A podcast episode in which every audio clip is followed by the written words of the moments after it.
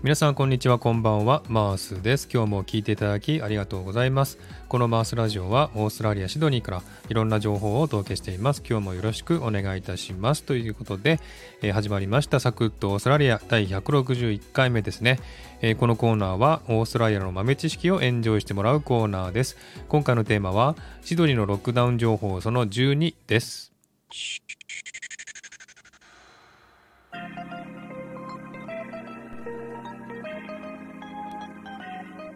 えー、シドニーのロックダウンはとうとう12週目を迎えてしまい、えー、シドニー市民のストレスが大きく爆発する前に、ニューサウスウェールズ州政府は、えー、そのストレスを解放しようと、今週、外出禁止令の解除に向けた出口戦略が発表され、ワクチン接種者に対する規制緩和のロードマップが出されました。またワクチンパスポートに関する情報も出てきたり、オーストラリアのスコット・モリソン首相の州を越えた移動に対する批判や炎上もあったとても忙しい1週間でした。では詳しく見ていきましょうね。ニューサウスウェールズ州政府はいよいよロックダウン緩和の指針を発表しました。まず州内のワクチン接種率が70%に達したら次の月曜日以降2回接種者に対して外出禁止令を緩和する外出禁止令の解除に向けた出口戦略が発表されました。その内容はですね、他の家庭訪問が最大5人まで、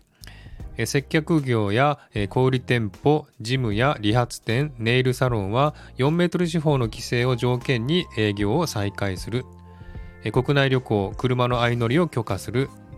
などで、またワクチン接種率80%に達したら、国際移動や大規模行事についてもさらなる規制緩和を視野に入れているということです。また感染者の発生が過去14日間発生しておらず感染リスクが低いと判断される地方の一部地域において9月11日からロックダウンを解除すると発表ただしマスクは必須という条件ですが段階的にロックダウン解除の方向に向かって歩み始めました。またオーストラリアのカンタス航空はですね11月から日本を含むいくつかの国への海外便を再開すると発表。ただしワクチン接種してないと乗れないということだそうです。またオーストラリアはですね来月からワクチンパスポートの発行を開始すると発表まずは海外から帰国するオーストラリア人から適用しその後パブヘアドレッサーバーレストランなどにワクチン接種者にえー開放するということだそうですね。また出国制限が11月から解除される見込みだということです。まずはワクチン接種完了者80%に達した州から開始しワクチン証明書をパスポートとリンクさせるということだそうです。このようなニューサウスウェールズ州政府の方針に反対意見も多数出ております。まずオーストラリア医師会はこのロードマップに対して懸念を示しており封鎖に戻らざるを得ないかなりのリスクがあるようだと発言。またオーストラリアのヘルスアドバイザーはワクチン接種率85%から規制を緩和するべきだと提案したのにニューサウスウェールズ州首相はそれに応じず70%にしたということに対して批判をしております。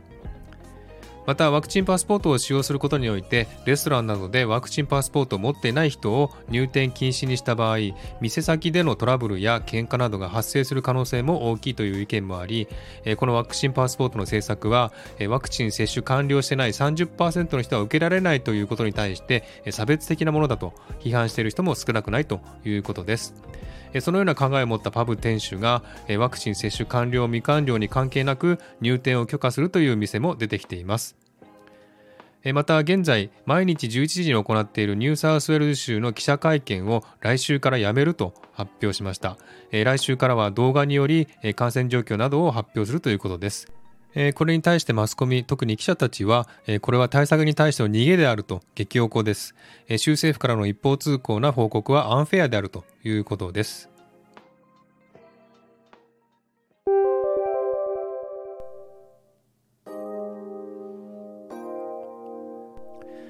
このようにオーストラリア政府と特にニューサウスウェールズ州政府に対するコロナ対策について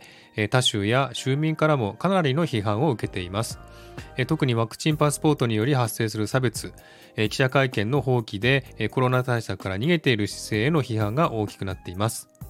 これらの政府の行動は以前にもお伝えしたようにオーストラリアの総選挙に向けた行動でありまた感染者が激増しているにもかかわらずコロナ対策をワクチンに丸投げしている状況であるためだと思われます。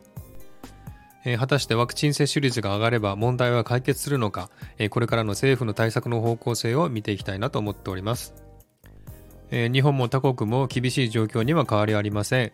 この状況をうまく利用して今後の各個人のメンタル対策にも良い方法を見つけていかなくてはいけないなと思っています。皆さんもどうぞ体調にはお気をつけくださいね。